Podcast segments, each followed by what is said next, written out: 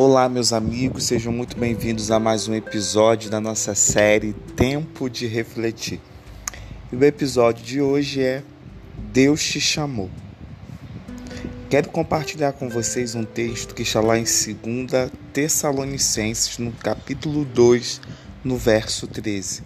Diz assim: Mas devemos sempre dar graças a Deus por vós, irmãos amados do Senhor por vos ter Deus elegido desde o princípio para a salvação, em santificação do Espírito e fé da verdade.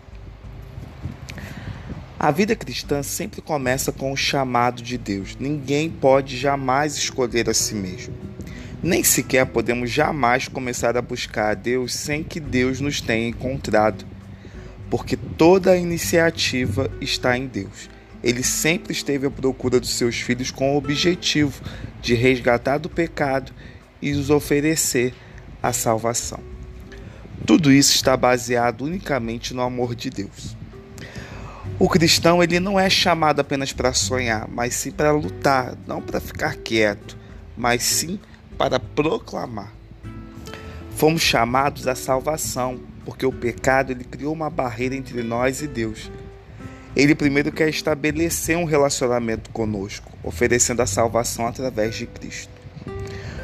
Uma vez que nós fomos reconciliados com o Senhor, ele em seguida nos chama para a santificação ou santidade.